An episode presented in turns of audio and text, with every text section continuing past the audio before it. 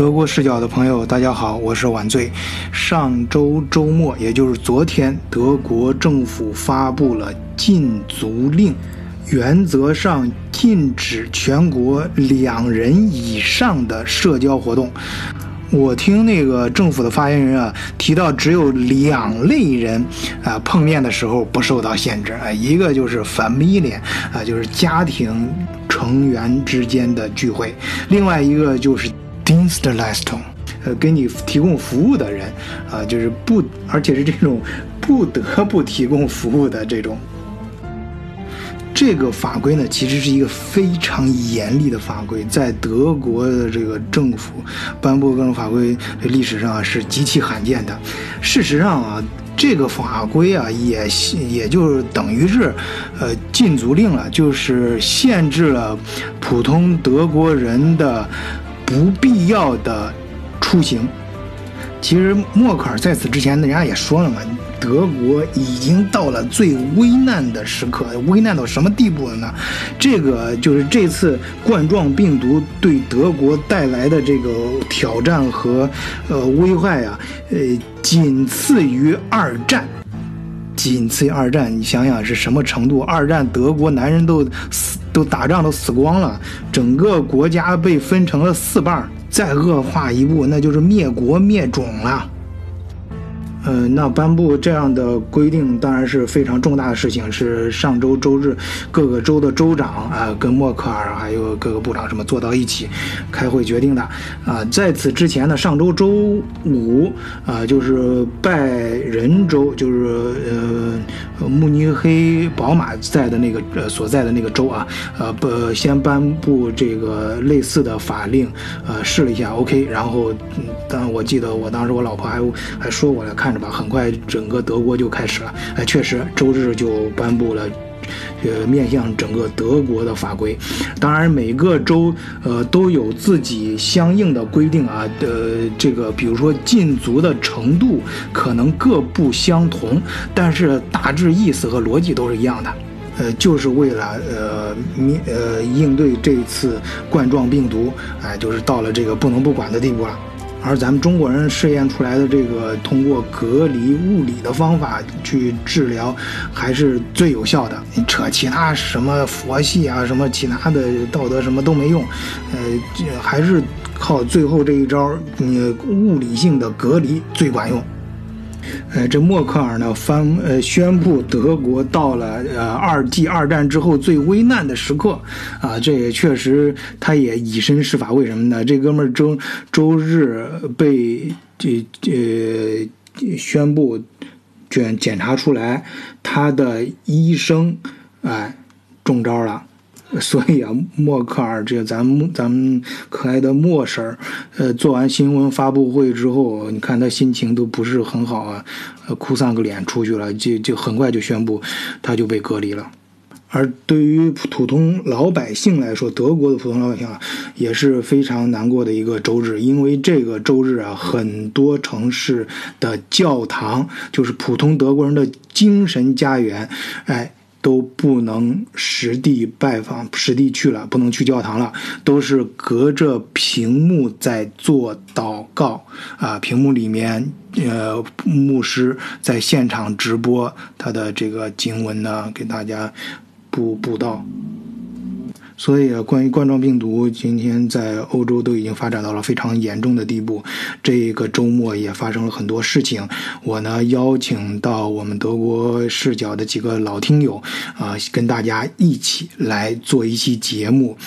今天座谈会邀请到的嘉宾啊，分别是我们的化身博士弗洛伊德长野。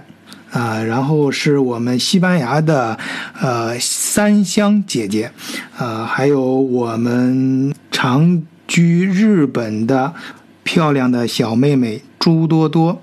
今天各位嘉宾会跟我一起，跟大家一起聊一聊各自身边发生的跟冠状病毒有关的事情。因为大家没有人，呃，是这样的，就是可能大家看到数据，应该说西班牙现在这个数字增长比较快嘛。嗯。所以说，喂。喂，我听着，听着。哎啊，可以是吧？嗯就是因为呃，这一近一周西班牙这个数据增长比较快，呃，所以就是我们这边的政府的话，应该是说也采取了一些措施，因为之前不是已经宣布是国家是紧急状态嘛，嗯。然后是昨天吧，昨天后来是西班牙政府说，现在是计划继续这个将这个国家紧急状态再延长十五天，嗯。那这个也就意味着可能接下来大家还要再居家隔离，包括像我们小孩子的话，可能还是不能去上学。嗯。但是这个最终他可能是要到本周三，然后再投票决定是不是通过这个决议。嗯呃，所以说，但我们感觉大家都感觉啊，可能就是说这个决议要通过的，因为现在整个西班牙这个整体的疫情都比较严峻，嗯所以他不可能通过短短的十五天就能控制住。呃，所以这个可能接下来对大家影响还是比较大，因为这样的话，其实等于是前后要持续至少一个月。那么这个紧急状态主要包含的要点内容是哪些呢？就比如说是这学学校都不能上课，呃，还有什么？嗯，对，他这个紧急状态的话，其实就是主要是人员流动受到限制了，嗯就是大家是不能随意流动了。然后他现在他那个规定还是比较细的，嗯呃，他当时是讲的是说，呃，只有呃一某一些被允许的情况才可以出去，否则的话大家都必须在居家隔离。嗯。那像比如说我们之前讲过的那个采购我们生活必需品，嗯。然后你去药房买药，然后他现在还是允许一部分的人前往工作地点，因为比如说你呃超市的工作人员、药房工作人员，包括还有警察一些公共一些事务的一些人员，嗯。他们这些人还是要去工作的，然后可能就是有一部分的是可以在在家办公的，然后包括还有前往医疗中心就诊，嗯然后还有一些包括一些陪同老年人啊、未成年人他们这种出去的这种，甚至于像现在还是呃，我们这边还允许就说呃，普通老百姓去银行办理一些银行的一些业务，嗯。那那你出去大街上比，较严格，嗯。你在大街上的时候看到外面人戴口罩吗？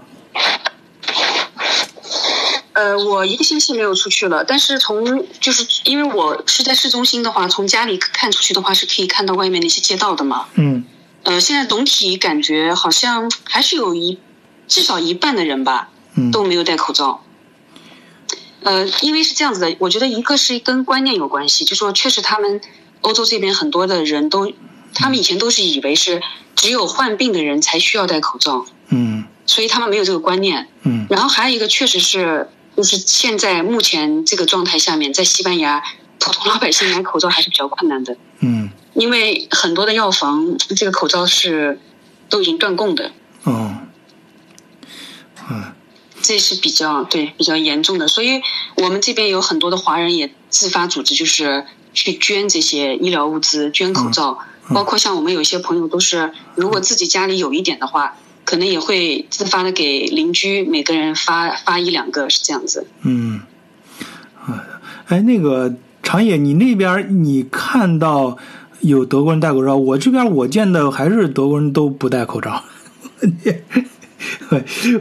我只我只是在我有一次在车上，在火车上见到过一两个德国人戴口罩，就零星的，非常非常少，几就是几乎都不戴口罩，德德国这边。呃，在这边的话，其实戴口罩的也不多，也只是能看到一些零星的人戴。但是如果是在靠近学校的部分的话，就是可能年轻人的意识转变的比较快，所以能够看到一部分学生会戴口罩。然后戴口罩的学生里面，呃，我个人感觉的话，还是亚洲面孔戴口罩的比较多一些，可能还是因为年轻人不是不是太那么固执嘛，就是像刚刚三香说的。只有你有病你才戴，对吧？嗯、他们年轻人就可能聊，可能思维比较容易转过来，然后觉得确实在在这个时候戴上口罩的话，不仅是自我防护，呃，在一定程度上也是防防止把这个病毒传染给别人嘛，因为你也不能确定你自己是不是感染了。嗯、这个病前两个星期是完全没有任何症状的，对吧？所以，啊、呃，你你说到这个，我突然想起来，就是上次我去那个 Lidl 超市买东西的时候，嗯，然后。那里面的呃顾客已经开始两每两个人之间隔了大概有有两辆购物车的距离，差不多也就肯定有一米五到两米左右了，对吧？对，然后我当时看了觉得还是还是他们已经开始行动了，但是那个呃收银员他没有任任何的防护，也没戴口罩，也也没有用什么呃玻璃板什么把它给隔起来，就是还是跟平常一样在那里收收银嘛。然后那天我买完东西以后，他不是跟我说了一句再见嘛，是吧？啊，对啊，然后我也我也跟他嗯，然然后我也跟他回了一句呃呃再见，但是我要额我要额外多说了一句，我说呃呃 b l i v e n gesund，然后我发现他当时就就很感动，我感觉可可能就是因为因为我那天去的比较早嘛，是早上嘛，可能是我是那一天第一个跟他说就是让让他保重的人，而而不是像那种例行公公事的这种，就是说他说再见，你你也说再见的。嗯。所以上次跟买丽聊聊天的时候，我就谈谈到这个事情。买丽说，其实一想一想，他们这些人还真的是蛮可怜的，就是大家都在处于自我防护、自我隔离的那个阶段，他们就必须坚坚坚守在岗位上，并且还不是像警察那种岗位，警察是开着警车满满街转嘛，是吧？也就是说嗯，他可以选择躲的。躲在警车里，只是开着那个高音喇叭，在里在家里隔离就完了。嗯但是这种收银员是要坐在那里跟你面对面的，然后收款，并且还要跟你呃道再见嘛。然后我我觉得确实是很不容易。对啊，还而且还有那个查票员、售票员，呃，都会面临这个情况，就是他们要面临频繁的跟陌生人接触，而且是很大的概率脸对脸接触，就是有可能飞液喷到对方的彼此的眼那个身身体上。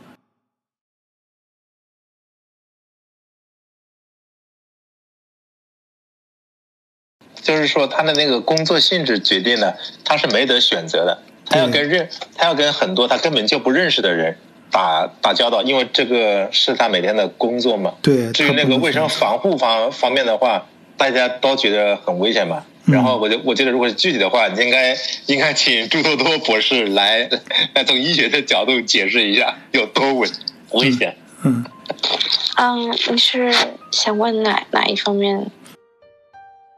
其实就是现在昌也提出了一个新的课题，也就是呃，在现在这种状态下，呃，哪个行业最危险？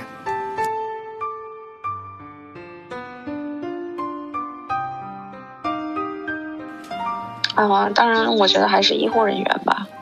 呃呃，我觉得最危险的还是医护人员吧。是吧？我我我我我们刚才提到的是售货员啊、呃这种呃要频繁面对呃嗯陌陌生人的售货员。嗯，我觉得做这个公共服务的人都有一定的暴露危险吧，比如，呃，公交车司机啊，还有计程车司机，嗯然后医护人员，然后这种在公共场合服务的人员，我觉得他们都有这种暴露的危险。德国的公交车司机还好了，呃，我那个长野那边儿，我不知道你那边儿呃怎么样，反正我这边能看到的德国的范围内的受就是公交车司机都是拿一条线把他们所在的整个前面的区域给挡起来了。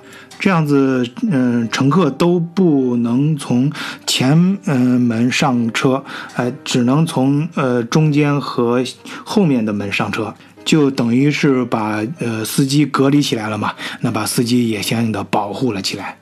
呃，我回忆好像从两个礼拜之前就是这样了吧，在德。嗯，在日本的话，公交车我没，我最近没有坐过，嗯。但是计程车司机他们自己是都戴口罩的。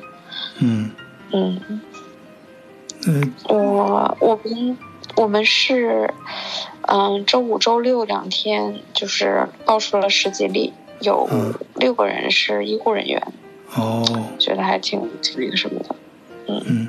本来这边都要解解禁了，就是嗯，我们这边第一例是三月初的时候，三月一二号吧，嗯然后有一例，然后一直到上周五，就是二十二十一号那一天，嗯一直都没有，然后就从上周五开始就爆出来了。估计现在本来都已经说要开学了，但是估计周一又会呃，明天估计又要改改时间，感觉还要延期。哎，看来我打听到的信息是真的啊。呃，我现在怎么也想不起来，我是听谁说的？说呃，日本其实这次冠状病毒人家治理的还不错啊，防治的还不错，各方面措施也很到位。呃，多多，听你反反馈这个数据来看啊，看来是真的。嗯嗯，所有人都在说测的不到位，但是感觉好像，我觉得好像也没有那么严重。就是在刚爆出来的时候，大家也都蛮紧张的，嗯然后就是街上真的是空无一人，就是可能大概客流量就是平时的二十分之一吧。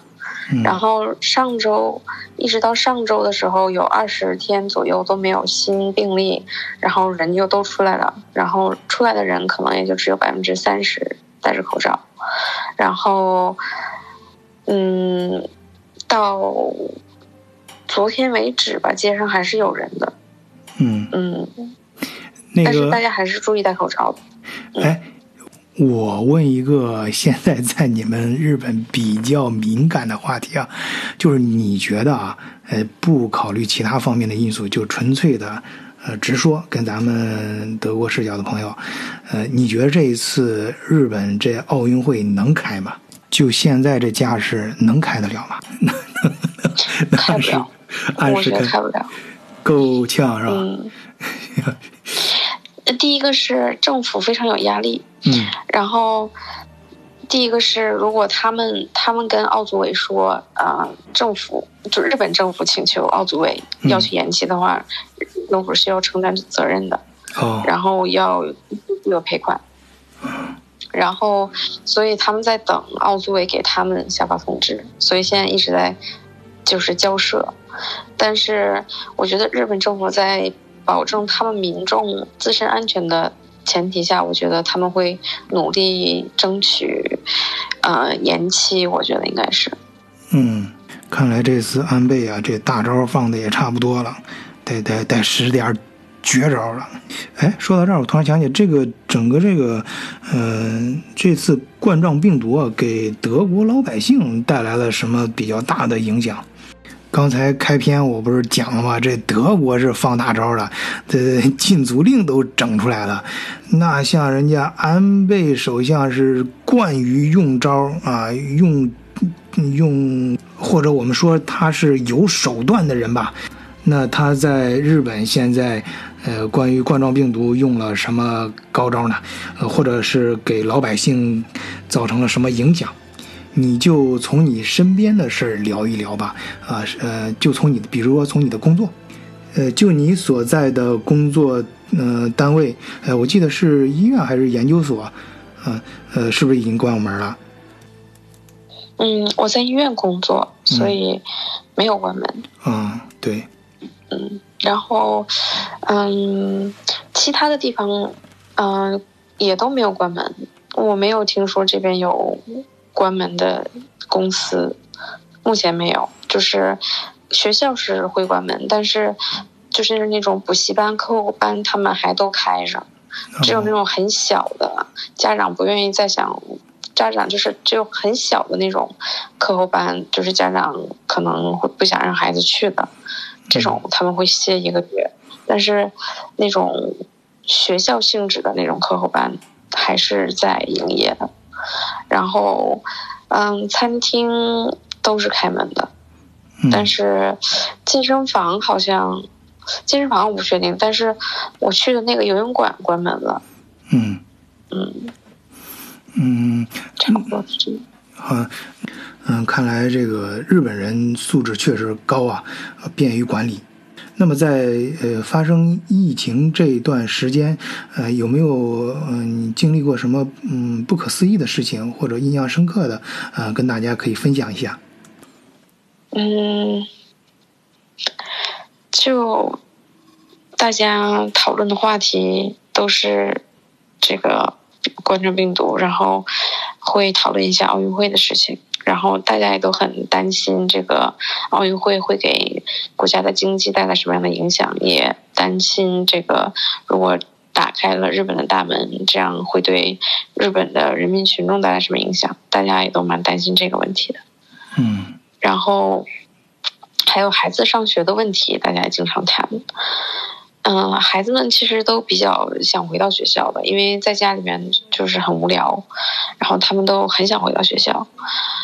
嗯，家长因为因为就是日本现在家里面有两个孩子的情况还蛮多的，如果孩子放假的话，那就肯定需要有一个家长也不能工作，要在家里陪孩子，所以他们压力也蛮大的。嗯嗯，是的，就是嗯，各方各方各面吧，都嗯影响蛮大的。哎，这个逻辑跟德国还比较相似啊。呃，这也是前两天影达给我讲的。他之所以能在家 home office，就是因为呃公司考虑到他家里他的孩子比较多。后来我在德国报纸上也看到了类似的言论，德国嗯政府还算了一笔账，说你看 home office 既可以在家工作，哎，也可以在家照顾孩子，呃，帮助解决社会负担吧，很经济划算。嗯，是的。然后家长也是很很痛苦，因为每天要跟孩子转。嗯嗯嗯，那么呃，三香，你那边呢？你在西班牙那边有没有遇到什么有意思的事情，或者你印象深刻的事情，给大家分享一下？呃，西班牙这边其实也不能说有意思的事情，就是感觉给我们华人的感觉就是说，疫情刚开始的时候，这个西班牙包括政府也好，民众也好，就是他们这个对待这个疫情的态度啊，太放松。嗯所以我们就一直都是认为，为什么西班牙现在整个疫情会发展这么快的一个最主要的原因。其实我们还是比较认同说，西班牙整个的医疗水平，包括它的技术，都还是确实是比较先进的。嗯但是它再先进，也架不住一下子这个疫情的大爆发，对吧？对啊。任何一个国家它都承受不了。是的，所以说这一点上面是，呃，应该说是政府的失误。嗯。所以你说讲到比较有趣的一点，就是可能大家也看到我发那个朋友圈，嗯。就是西班牙现在是每天晚上八点钟，然后大家都会跑到阳台上面去鼓掌呐喊，嗯。然后这个是呃已经昨天截止到昨天是第九天了，嗯。这个就是为了给呃现在还在坚持在一线的医护人员，还有像国家的那个警察部队，还有比如说像我们超市、药房这些一些机构的人致谢，嗯，就是感谢他们，呃，嗯。在这种情况下还坚持给大家服务。哎然后是从二十，对对对，我觉得西班牙人虽然说现在是宅在家里面，但是他们其实有的时候也挺能挺能折腾的。哎，你在说这话的时候，我头脑里面就呃由不自主的浮现出啊，这个西班牙人民这这个说这个折腾这些事儿的这些画面。哎，你还别说啊，我还一直都很想讲一讲西班牙历史，因为之前我专门讲过北欧一个系列，呃，西班牙这块儿也很有特色，就是很多时候都是它的。呃，人民甚至它的天时地利啊，就是包括这个呃硬件设施都很到位，但是往往领导人还有一些呃领袖走到后面了，就是甚至于站到人民的反呃反面。所以越发显显示的这个西班牙这个种族就是格外的有血性，它的历史啊也格外的有看头。这次冠状病毒也是，这人民和硬件设施都很到位，但是领导人不到位。嗯，对，其实我们一开始也觉得，因为他这个禁行令就是发布以后，其实我们都挺担心的，华人就觉得会不会跟意大利一样，就是群众民众都会走继续就是跑出去，然后该干嘛干嘛。嗯呃，但是后来就发现，其实西班牙的这个老百姓相对还是比较配合的，嗯就大部分的人就真正的他如果是可以在家的话，他们都是在家里的。嗯你包括像我整栋楼里面的邻居，嗯包括我的邻居，他都会给我发这个消息，因为他是西班牙人，嗯他是通过那个 WhatsApp 给我发，嗯他说，呃，现在国家已经是这种情况，然后要求大家在家。他说我今天开始，他就会按照这个卫生部的要求待在家里，嗯直到解禁的那一天。嗯然后他也问我，他说你都好吗？嗯就，是我觉得他们真的还是相对还是蛮配合的，挺好的，挺好，真真的不错。就是比较出乎我们的意料。对嗯，嗯，真的真的，人家这个这然后，还有一个就是，需嗯，需要需要讲的就是我觉得挺挺有意思，就是嗯。从星期六吧，就是好像是二十一号开始吧，嗯。然后当地民众除了每天八点钟在阳台上面鼓掌，然后他们现在又出了个新花招，就是八点以后的九点钟，然后大家再走到阳台上面去，然后这次是敲锅打碗，啊，这 个真好。他他们这个对对他们这个抄的这个目的就是发泄，然后就是对就觉得他们也现在开始老百姓觉得政府他们这个前期的这个防防疫啊工作不到位。嗯，对，所以他们就是觉得对政府的一个抗议吧。嗯所以现在每天晚上八点钟和九点钟，我们这里就会梆梆梆梆梆，嗯。一会儿是鼓掌，一会儿是敲敲锅碗瓢盆，嗯，一个是表示感谢，另外一个是表示感谢呃表示抗议。抗议 表示是愤怒，嗯，还真是，西班牙人民啊，确实很有血性，很有看头。哎，说到这儿，我突然想起来，前段时间老在微信里面看到，嗯，好多文章说这个西方社会是什么佛性，呃，抗灾啊、老说人家是佛性。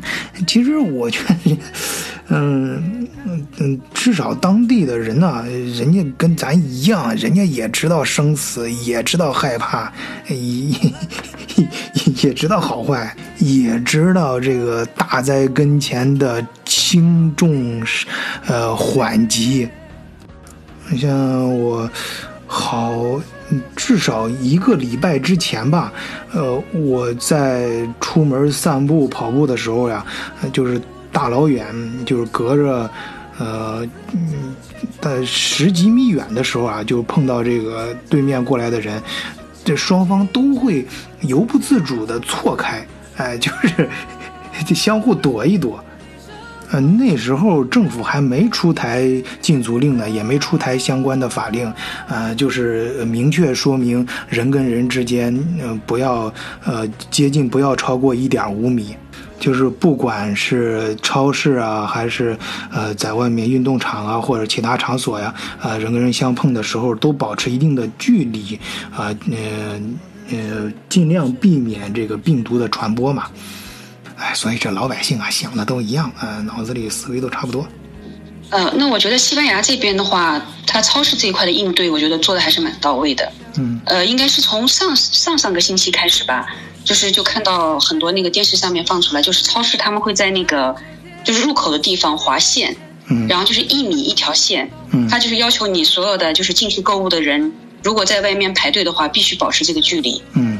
然后就是所有进入超市的人都是限行限呃限制数量的，嗯。就他会根据超市的那个大小，然后规定你就是在超市里面同时可以容纳多少人去购物，然后只有出去一个再放进去一个，哦。我们是这样的。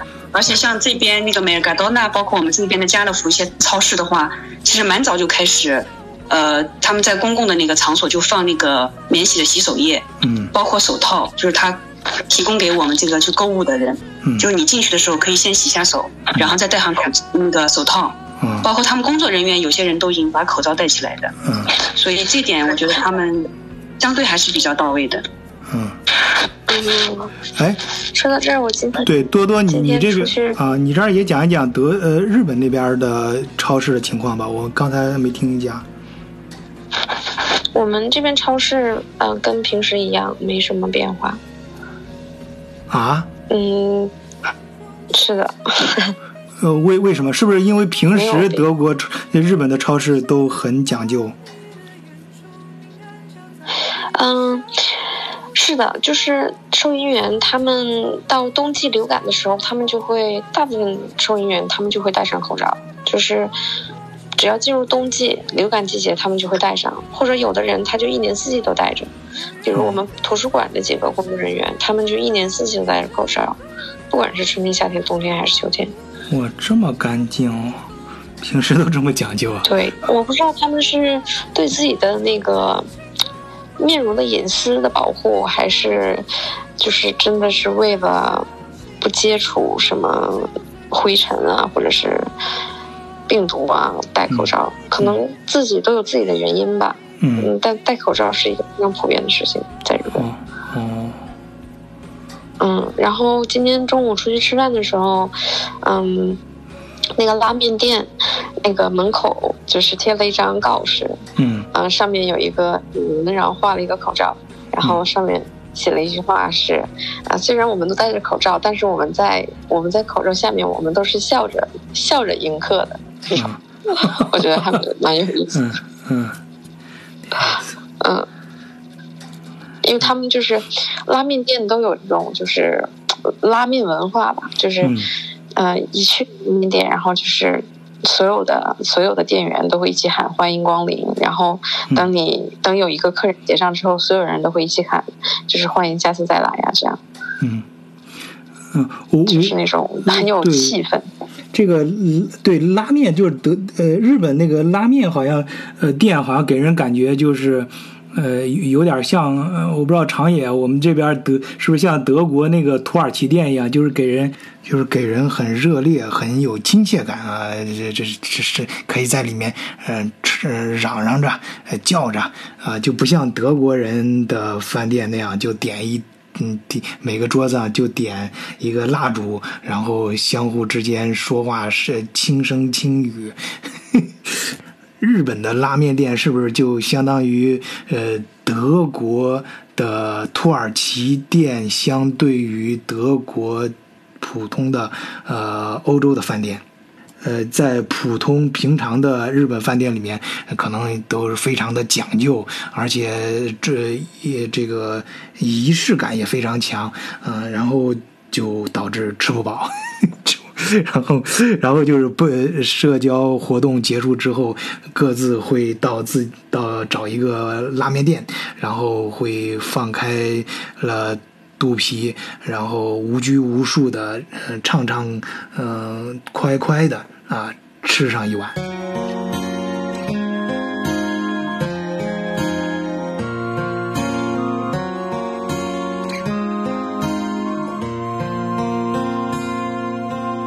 嗯，你刚刚说的那个情况，我我的想象应该是就是那种嗯，公司那种年会，或者是公司的那种，就是公司或者是呃，对，就是同事之间吃饭，他们嗯。吃饭吧。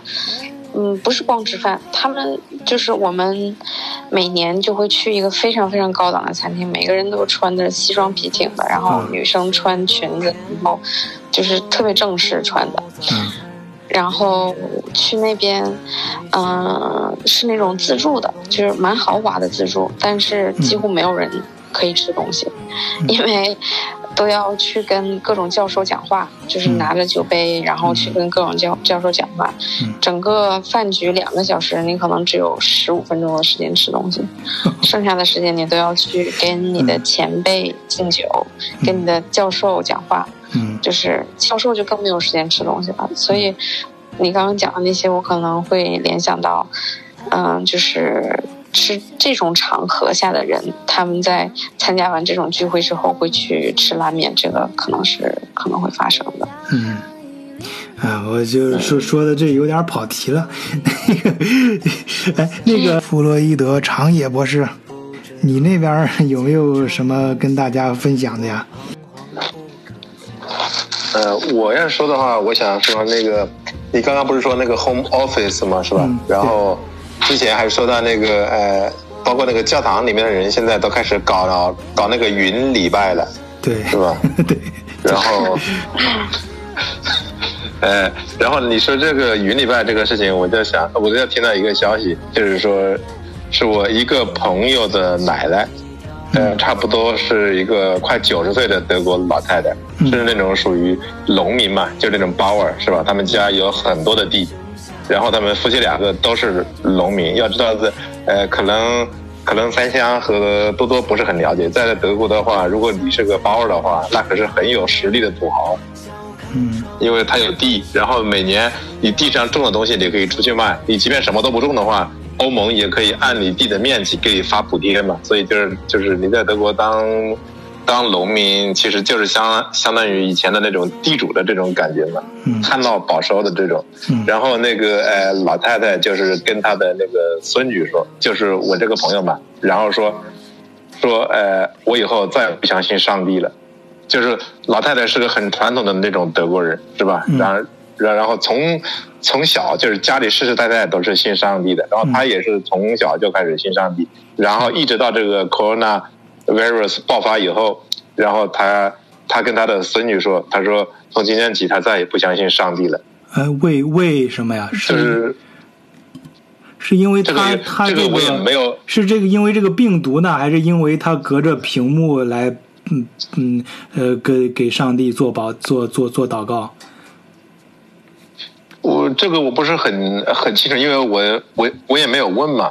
我猜的话，可能是因为这个，就是说，试想一下，你如果是个信上帝的人，你你一生都是按照圣经上的那个那个教你的事情，你去做去行行善，你也没干过什么坏坏事嘛，是吧？啊对然后突然一下子就要你去就要你去承受这种病毒，并且那个新闻上天天就是就是天天就是报道说。这个病毒喜欢带走老年人嘛？是吧？就是年轻人大部大大大，就是大部分人没有，大部分人没有事，然后很喜欢带走老年人，并且年纪越大越容易被带走嘛。然后你想一下，一个快九十岁的那个老老太太，信了一辈子上帝，做了一辈子善，就是就是说比较善善良的事情，就是没有干过什么坏事嘛。嗯然后突然一天发了这么这么一个病，然后我估计他可能也是也是有收到一些消息，就是说他的哪个教友啊，可能已经被感染了呀，已经就是什么什么什么这什么消息，不然的话，老太太不会突然蹦出这么一句话来嘛？你想想，那等于是一个人的信仰动摇了，对吧？对就好像。一个坚贞的共产主义分子，在一在一九四九年九月三十号那天说：“我以后再也不相信共产党。”就那种感觉差差不多了。嗯就是突然一下子就是那个信仰就崩溃掉了。嗯然后第二个事情我要说的就是，你你说那个 home office 嘛，嗯然后这个 home office 在我的观察要分两种情况，一种是就比如说你们这种公司本身并不需要呃。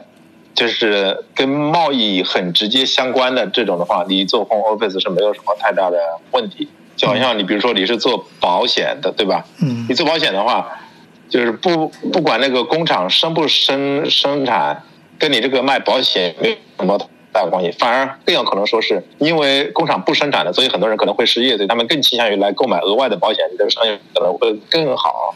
嗯那么在在这种情况下，home office 是对你来说一种比较有有意义的行为，就是你既赚了钱，又不用到外面去开车到处跑见客户冒风险嘛。然后第二种就是像那种制造业，在德国的话，德国的汽汽车机以及那个机械制造行业应该是贡献了很大一部分的 GDP 的。然后现在你可以看新闻，就是德国车企现在是全线停工，就是不管是 Tier One、Tier Tier Two 的，反正只要是跟车子呃相关的，现在基本上都是全线停工。对然后在这种情况下，这个 Home Office 就是被迫的。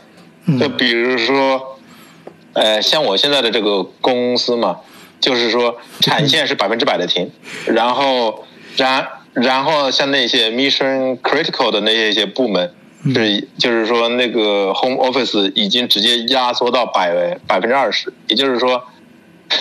也就是要，也就是说，以以前一个星期你要干四十个小时是写在你的合同里的，是吧？嗯，现在你一个星期，你只需要干十六个小时就好了。我天哪，就是嗯就是就是强强制规定的，因为公司越大的话，它它对这种压缩工时的要求就越高，因为它要开的工资数目巨大嘛。你想一下，一个公司几十万人，如就是如果他不严严他他不严格控制这个工时的话，这个他手上的现金流发工资还没发两两回就花光。更何况现在大家就没有一个确定的心理预期，说到哪一天这个病毒会结束，工厂会继续开始生产嘛？所以现在只能是艰苦度日。就像我今天上午就是刚刚跟经理呃做了一个视频会议嘛，嗯然后经理说他他虽然现在全公司实行那个 u a s i 的啊，哎，对吧？嗯就是短时工作制，但是他们经理层是还是按照往常一样，就是每天都要工作八小时。但是这他，但是他强调了说，这并不意味着我可以拿到全额的工资，也就是说，我就就就是想问的是这个问题。对，就是说他拿的那个工资跟我们是一样的，全部都是按照这个 u a r t b e i g e 算的，对吧？但是他必须要，呃，按照正常的工作日照照常在线的这种这这种情况。至于具体他他年终的时候会不会拿额外的 bonus，那我就不太清楚了。嗯。但是至少在现在这种情况下，他等于就是说在学雷锋了，或者说是被迫学雷锋。是啊。那就是说，嗯，一个是你们工作时间就有可能会被缩短到，嗯，比方说原来的百百分之六十，那么工资也会相应的只拿到百原来的百，也发到百分之原来的百分之六十，也不会全额发发发送。这个问题现现在不是百分之六十，现在是只有两，就就就是说，就我们公司来言。而言，其他的公司我不是很清楚，对吧？嗯。就我们公司而言的话，你只有两个选择，就是在这个库兹阿百的呃库兹在的阿百的上面，你只有两个选择。嗯。如果你是跟生产直接相关的，比如说你是组装线上的，或者是什么什或或者或者是什么，就是直接可以跟机器打交道的这种这种部门的话，嗯，直接是百分之百的。哦。one hundred percent 的库兹阿百的，也就是说你是放假了。嗯。然后。对于就是对于说像公司一些核心部门嘛，比如说像那种呃 IT 管管理部门嘛，因为你虽然说是产线停停产的，但是但是但是你公司一些机要数据数据数据啊一些业务啊什么，你还是要靠 IT 系统来运行嘛。嗯，对。所以这个部门还是要放放人的。嗯。所以这种部门的话，你就只有百分之二十的 b e i t 就是只工作百分之。其他的一些不是。那他工资呢？百分之二十，工资也只发百分之二十。工资的话，工资的话是按照现在他定的那个呃阿给呃呃那个扩字阿百的在的给 good 来发的。然后目前说的话，应该是只能拿到之前的百分之二十五到百分之三三十左右。哦，这样。就是相对来说的话，这还算是大公司比。比较有保障的一个部分，因为小公司的话，它直接就可以把你给遣遣散嘛。因为虽然说是德国有劳动者保护法，但是像这种天灾的话，它它它它等于是属于一个 Ausnahme。在这种情况下，它如果解雇你是不用赔那个赔偿金的。如果是小公司的话，哦，明白了。哎，嗯。然后像我们公司的话，你想要几十万人，你要 你要是直接把那些人都解散掉的话。那个 国家就乱了，哭了。嗯，是啊国家也是。是。那那就是说，你们呃，你们是直接跟嗯呃，就是车间里的工人的话，就是这种像这一类人的话，呃，那还是要百分之百全额发放工资，就纯粹是放放。啊不不不，不，就是说他们拿的工资跟我们拿的工资是一样的。但是问区别就是在于，他们是百分之百的放假，我们是还要承担百分之二十的工作量，就是处于那种公司最低限限度的运营状态嘛。因为你，因因为如果我我不上班的话，那等于就是整个公司的那个系，就是那个大门洞开嘛。只要来来一次黑客攻击的话，这个公司所有的机密文件都没有了。是，呃，那就是说，就这产产线工人的话，他们是百分之百放假，但是他们还能够拿到百分跟你们一样，就是百分之呃二十到三十，就是那个工作合同里面写的 q u a r t a r b e i t 的的那个呃时间段的工资。呃，对，然后更更就就是说，这不光是那个金钱上的损损呃那个损失吧，嗯，他们虽然就是说大家虽然处于百分之百放假或者是百分之八十的放假状态，但是这一部分放假时间公司是要抵扣回去的，就是说是抵扣你从你的那个加班里面抵扣掉百分之二十五，从那个休假里面抵扣掉百分之二十五，还有好不，好好像是从从你的。加班里面抵扣掉百分之五十，嗯从你的休假里面抵扣掉百分之二十五，嗯然后从你的那个呃五楼不，我他还有个啥？没事，具具体的数字说不准就算了，我反正他呃，咱们听友理解这个逻辑就好了。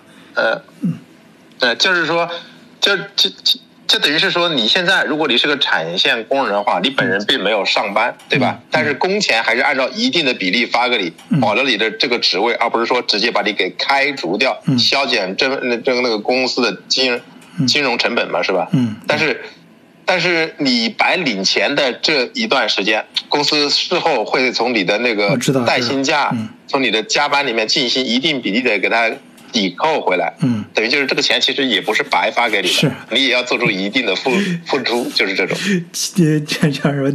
地主家也没余粮啊，也不能给你拿，也得给你算账，也得给你算账。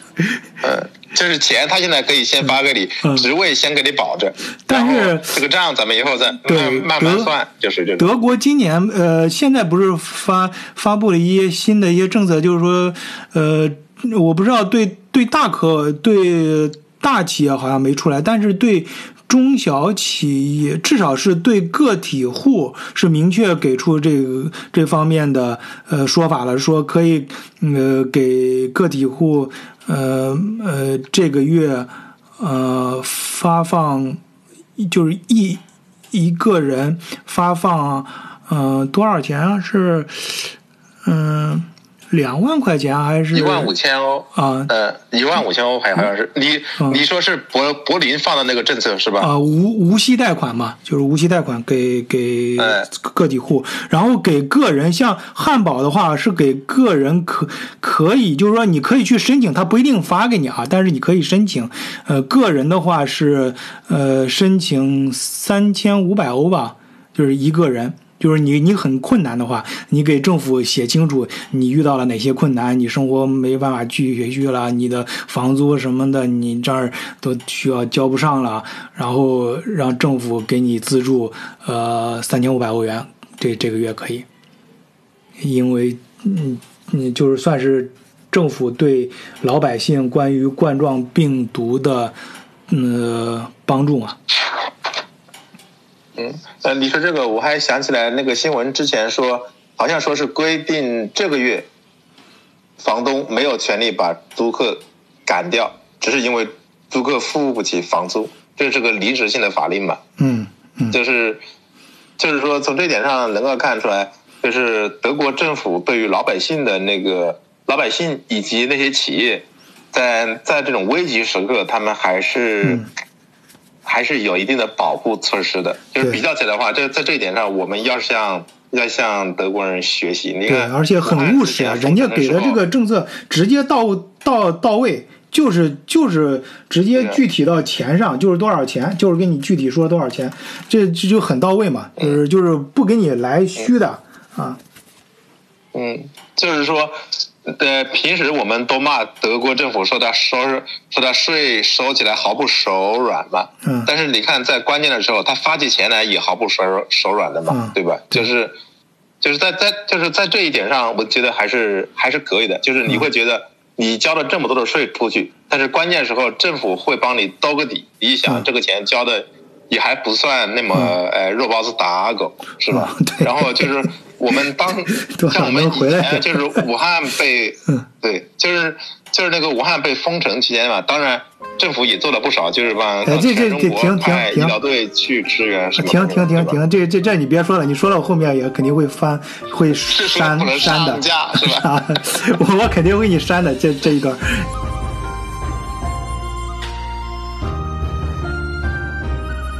三三鲜，你那边儿呃，西班牙那边有没有出呃三三香啊？在西班牙有没有政府有没有出台什么帮助老百姓的一些政策啊？是是一些东西？有有，我觉得他们有些政策还是蛮细的。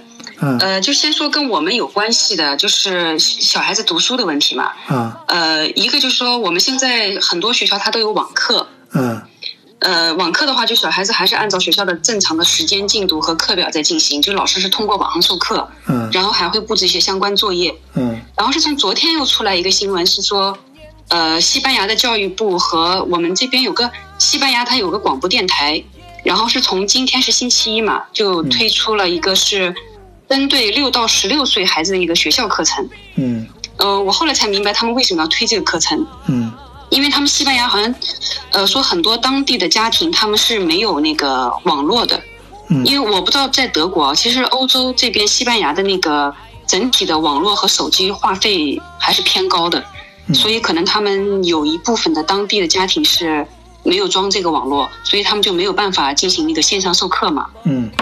呃，所以他们现在就通过这个电视，然后提出了一个叫做在家学习的一个电视教学计划吧，就是小孩子可以通过电视来学习。嗯它上面有授课，我觉得这点做的还是相对比较比较的考虑的比较周全的。嗯然后还有就是跟我们比较有利益关系的，就是因为像我们现在等于是在当地是没有工作嘛，你相应的也没有社保，所以我们是呃现在是不能参加他那个公费医疗，因为像我们现在都是买的那个商业保险嘛，所以那个冠状病毒刚刚开始的时候，我们这边很多人都在讨论，如果说如果说万一我们这类的人得了以后，那这个费用是谁承担？因为我们买的商业保险的话，其实像这种呃大型传染疾病的话，商业保险它是不涵盖的嘛。嗯，所以一开始的话，这个好像一直挺挺挺模糊的。然后是也是前前两天吧，然后我看新闻出来以后是说，呃，一旦就是感染这个冠状病毒，然后都是要去可以先去私立医院确诊，但是他最终是帮你转到公立医院去就诊的。嗯然后所有的诊疗费用现在都应该是政府承担。嗯，就不管你的身份是什么，嗯，对，我觉得欧洲这块的话，他好像对这方面做的还是比较到位的。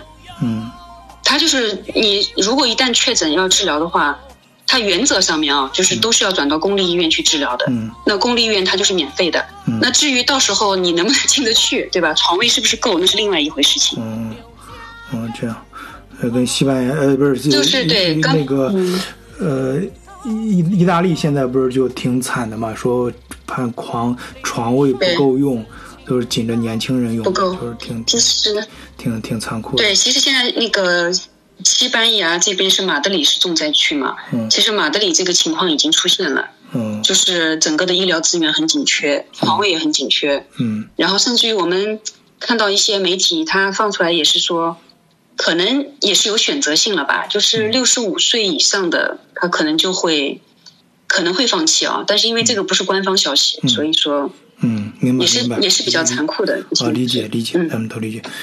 那个多多呢？日本那边的医疗资源怎么样？还有你们的福利对于冠状病毒老百姓的帮助到位不到位？你感觉？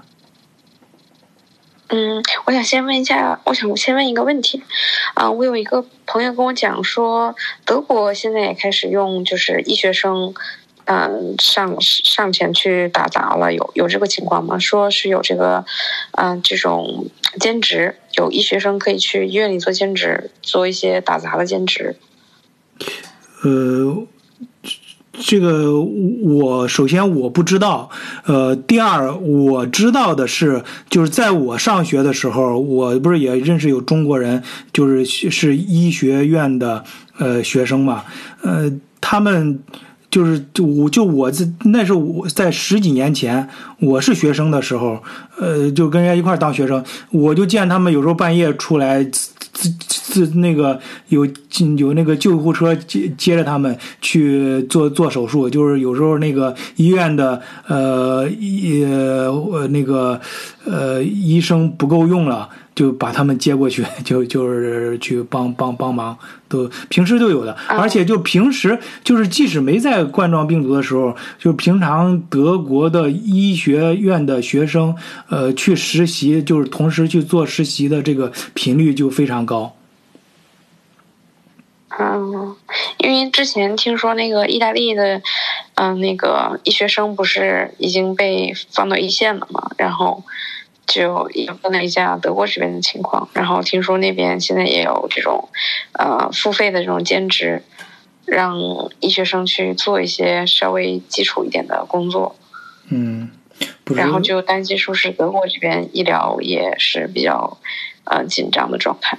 不知道，我这个我真不知道。我我知道的就是刚才我说的，就是十几年前我当学生的时候，我的同学，呃，就是医学院的同学，就去做做实习的这个呃嗯频率就挺高的，嗯，本身就挺高。这个呃，那是有有付费的这种，要是实习的话，就是去学习。呃，官方的是是官方的好像是没有的，但是我的同学给我讲，他会会他他总是能从呃教授那儿得到相应的好处。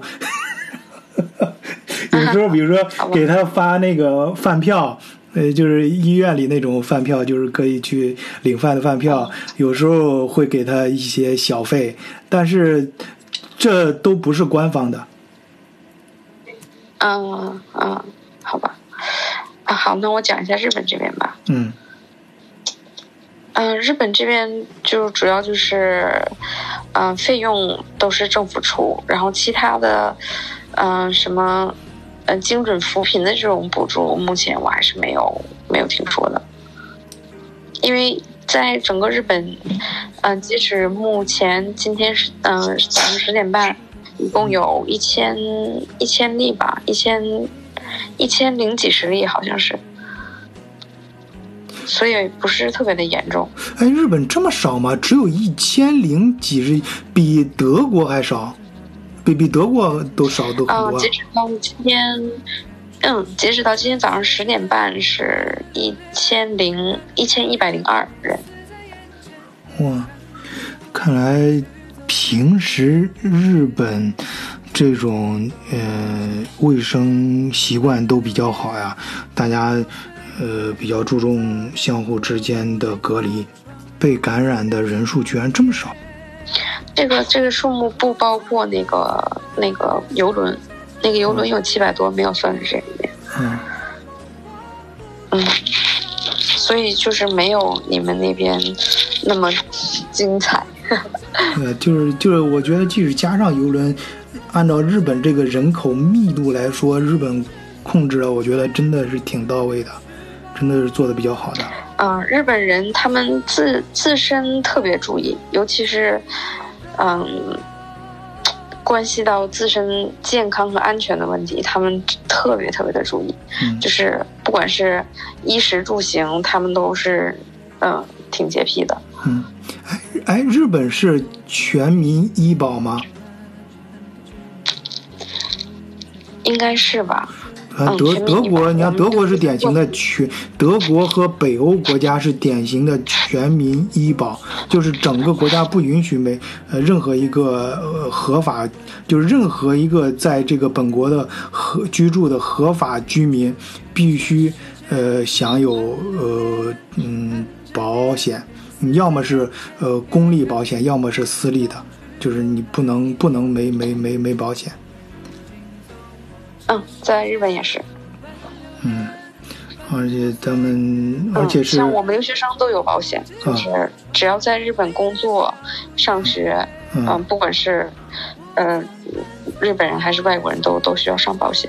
嗯，哎，我能问一下吗？就是像普通的，你看，嗯，去那儿留学的大学生，呃，保险一个月是多少钱？日本？嗯，普通的就一般的是健康保险吗。啊，健康保险，我们学生就是没有收入的话是免费的，就是你只要一年一年嗯、呃交个一千人民币吧，哦一，年。呃，德国这边是一个月交大约一千人民币，嗯，是一百欧元一百多欧元他。们会给你减免。嗯，就是没有收入的，在年初的时候，你交一个像入会费一样的，大概是五百人民币，然后之后每一个月只要交六十块钱人民币，这六十块钱就相当于一个是资料的手续费，嗯，那然后这个保险是免除的。确实，那那呃，日本确实是做的更到位一些。呃呃，德国这边不行。哎，长长长长野，你那边聊到的了解到的信息是这样吧？就是德国这边，呃，现在反正我们上学那时候还是就是小一百欧元，就是不到一百欧元。现在已经好像已经超过一百欧元了一个月。呃，医疗保险好像，嗯，好像当时我嗯。是好像学生一个月八十多块钱吧，八十多块钱呃的那个公保，嗯。然后现在涨没涨我就不太清楚了，应该应该会涨，现在按照德国这涨了涨我我这个啊，我我嗯。我我知道，我我知道，我认识有些学生，认识有些学生这样说，呃，给我讲了一个月要到到一百多其，实你说的这个保险，呃，其实你说这个保险，我的我倒是想说，这只是对于外国学生而言。如果你要是德国本本国学生的话，你到二十六岁之前好像都是不用买保险的吧，是吧？因为可？以用用你父母的那个。哦天哪，这个我不知道，这个我还没问过。我印象中好像是是这样，具体我要去确确认一下。但是我印象中好像是你的那个保险可以，如果你一直处于读书状态的话，是可以用。嗯，然后二十六岁以后，你就要自己开户买保险了。好像是这样的，因为我男朋友之前配眼镜的时候，就是用他妈的那个哦不那个保，配险都是。配眼镜这个有点特殊，配眼镜是我们刚来德国，就我刚来德国那时候。阿欧卡或者推卡就是德国国家保险，嗯嗯，国立保险中的一家，可以用保险的钱去配眼镜。可是后来很快就取消了，因为当时那两个月啊，和周围也我记得有很多朋友，嗯、虽然我自己不戴眼镜啊，有有周围有很多不少朋友都去赶快去配眼镜，说如果现在不抓紧时间配的话，再往以后，呃，这嗯配眼镜就跟买奢侈品一样了，这保险公司就不管了。就我估计你，你说你男朋友呃做这件事儿，可能应该是在很久以前吧，在至至少是十年前吧。嗯，那我不太清楚，就前年。哦，前不是不前年，那他是不是私立保险，或者是他的保险里面带有特别什么保险，但是就是前年的事儿。啊？那应该不是公立保险。哎，长野，你这边知道情况吗？反正我的呃印象特别深刻，而且就是十几年前的事儿。反正是我刚来德国那时候，现在应该呃至少那两家公立的保险公司是享受不到了。反正那个，据我所知，配保险配眼眼镜，它是一般的眼镜它是不给保的。但是，但是我问过德国人，他们好像说是，如果你是那种达到一定程度的那个呃那个视力障碍嘛，呃，然后就可以有一定的比例你可以报销，因为哦。然后我我后来查了一下，它的那个比例哪里哪里是叫有一定的那个视觉呃损害程度，完全就是瞎了，就是说差不多就等你瞎了的时候，嗯。那个时候就是那个时候眼镜就属于医疗器械，呃就就不属于保健系列，嗯。不不，就就就属于是那个时候嗯。呃眼镜就属于对就就等于是可以考虑作为医疗的那个对对，还还是你用词更准更准确一些一些。就是以前就是保险公司认为你平常的配一般的配眼镜都属于是保健。是属于是保健行为，不是医疗行为。然后你等你眼睛瞎了，那就是医疗行为了。就是也也就是也不是说等等你彻底瞎了，就说你差不多已经已经是属于瞎了的那个、嗯。那个状态了，然后他就说哦，这个时候你配眼镜，那他就可以按一一定的比例给你报销了。呃，是是的，要要或或者或者是你呃保了自己保了呃特别的保险公司，就是不是那两个，就是阿欧卡跟 Tega 两个国家保险公司，嗯。啊，好吧。但，是如果是那个，如如果是那种情况的话，那那等于就是说，其实你自己已经买了一个 zusätzlich Versicherung 是吧？啊只不过他把它统一算算到你的那个套餐里面去，然后你就感觉你好像是免费拿了个配保险的。其实这个钱你已经交了。嗯，是啊，对啊，哎，行，那个今天咱们也是洋洋洒洒讲讲了这么多。而且越聊越远啊！我发现这个跑题跑的好像有点严严重啊！希望我们德国视角的听友也多担待担待啊！哎，说到这儿呢，我顺便有几个小事儿给咱们听友说一下。一个是，呃，原来我用的那个木二零零幺呃四十二这个微信号，呃，就作为微信联络人呢，这个号呃出了点问题。嗯嗯，就是嗯，大家不要再用这个号了啊！你有时候可能给这个号留言得不到回复，希望能够哦理解。呃，新的联络员的号呢，我都写在简介里了。另外还有一点是我个人的一点小缺陷，就是我小时候有口吃的毛病，当然现在也有，就有的时候会犯。啊，那这次去年。嗯，年底我不是做了一次脑部的手术嘛，呃，嗯，产生了一点的影响，啊，这个就是给这几个月吧，会带来一定的语言方面的影响，啊，就是给大家做节目的时候可能会有一些呃口吃的毛病，希望大家能够多多含嗯包涵。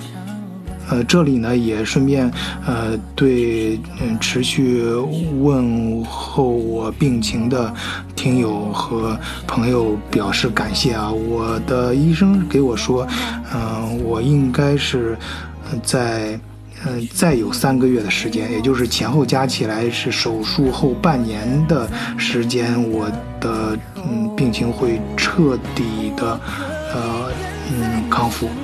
呃，现在就是需要一定的时间，在此呢再次表示大家对晚醉的关关注。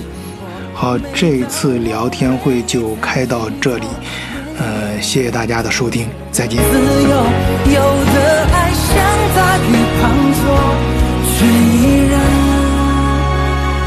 滂